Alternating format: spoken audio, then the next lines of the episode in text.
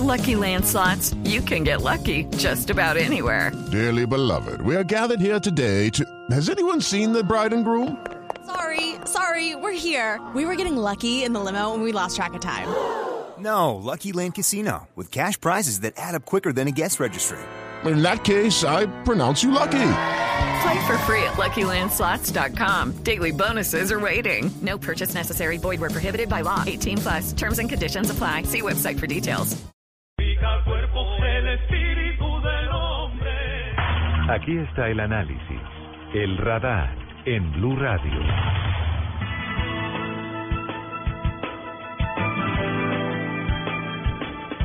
Hemos invitado hoy al radar aquí en Blue Radio a Manuel Rodríguez Becerra, una de las personas que más conoce acerca de, de nuestro medio ambiente, de nuestro entorno. Ministro, en algún momento ministro de esa cartera, ministro de Ambiente, y un hombre que ha estado muy de cerca acompañando a organizaciones sociales en torno a todos estos asuntos. Doctor Rodríguez, muy buenas tardes. Buenas tardes, ¿cómo está usted?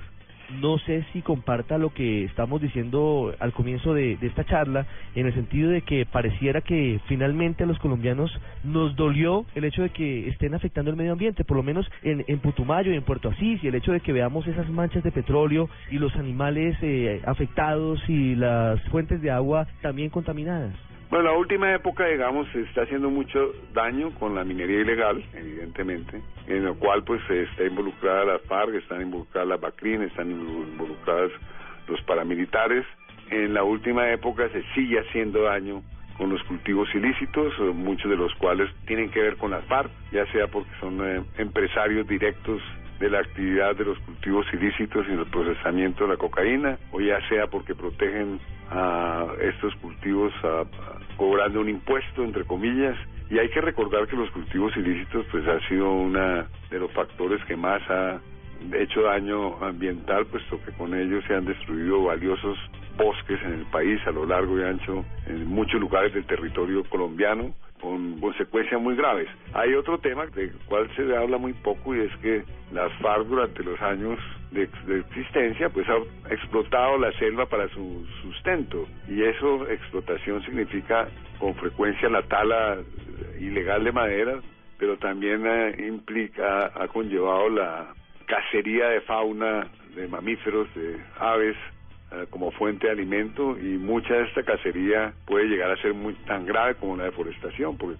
se pierden no solamente poblaciones de especies de mamíferos y de aves importantes sino que también esas aves y esas especies de aves y especies de mamíferos juegan un rol muy importante en el, la polinización, entre otras cosas, en el traslado de semillas, eh, etcétera, y por consiguiente su desaparición implica también una declive o un daño muy grave a la salud de los ecosistemas boscosos. Entonces, los daños son múltiples.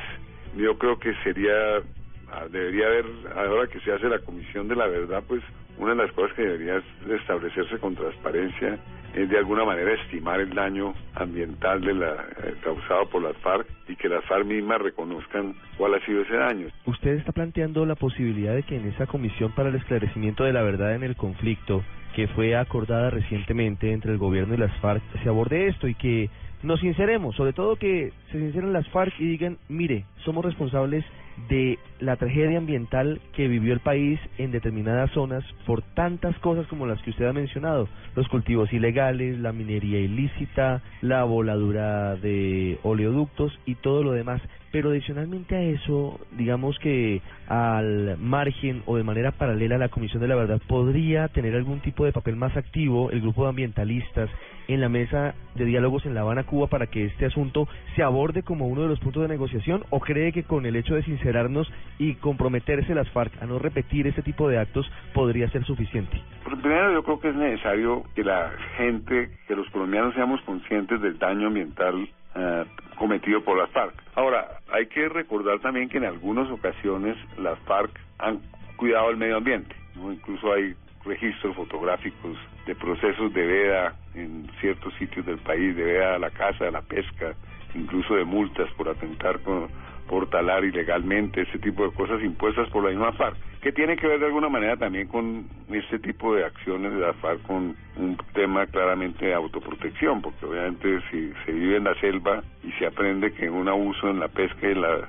y en la cacería puede llevar a agotar las fuentes de proteínas, pues entonces se sabe que la FARC en algunos casos pues hizo esto, pero si bien se reconoce, pues ese es un hecho, porque está documentado y hay mucha gente que es testigo de ello, el balance de la FARC es tremendamente depredador. Pero estoy recordando eso porque también hay que recordar que la misma guerra ha hecho que en algunos sitios algunos eh, ecosistemas se conserven porque simplemente la gente no se atreve a ir allí porque hay una guerra en ese lugar. Entonces la deforestación en algunos casos también se puede haber evitado por la por el hecho mismo de la guerra.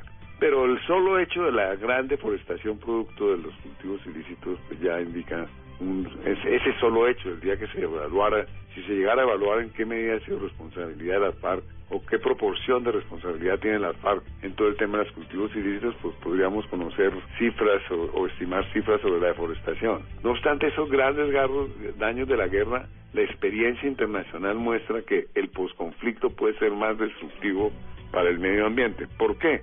Porque entre otras cosas parte de los guerrilleros o parte de los paramilitares son gente que conoce muy bien la selva y los recursos que hay en la selva, llámense recursos mineros, llámense recursos de la madera, y muchos de estos grupos no se reinsertan finalmente en la vida privada, sino claramente se buscan eh, explotar ese tipo de recursos cuya ubicación conoce muy bien y, y los buscan eh, aprovechar ya sea porque no ha habido una reinserción adecuada en a la vida civil o por cualquier otra razón, pero lo cierto es que el resultado neto de la, de del posconflicto en los primeros años puede ser tremendamente dañino para el medio ambiente. De ahí que el tema ambiental debiera ir a las mesas de negociación para, a partir de la experiencia internacional, y sobre eso se conoce mucho, pues se buscara de alguna manera prever que no se incremente el daño ambiental como consecuencia del posconflicto por las razones que estoy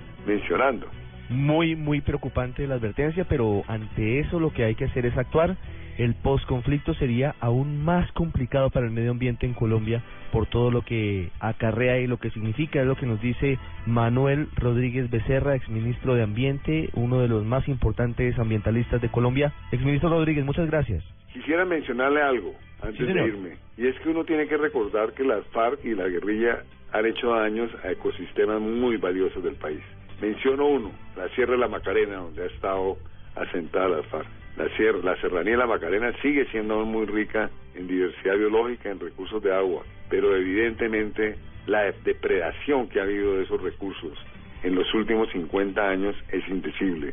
Realmente es una tragedia lo que sucedió en esa serranía en buena parte como consecuencia de la guerra. Ese es uno de los hechos más dolorosos y que deben esclarecerse y deben eh, haber eh, compromisos para no repetirse. Exministro Rodríguez, gracias. Bueno, que esté muy bien. Buenas tardes y muchas gracias.